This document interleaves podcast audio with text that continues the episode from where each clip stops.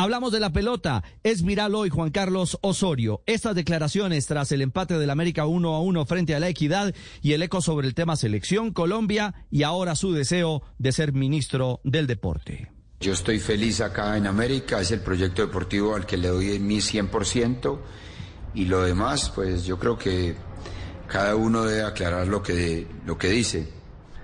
Yo públicamente nunca he manifestado nada, entonces no creo que tenga que aclarar nada. Eh, pero bueno, ya que me lo pregunta, también a futuro me encantaría analizar la posibilidad de llegar a ser eh, ministro de deportes y hacer algo por el deporte colombiano.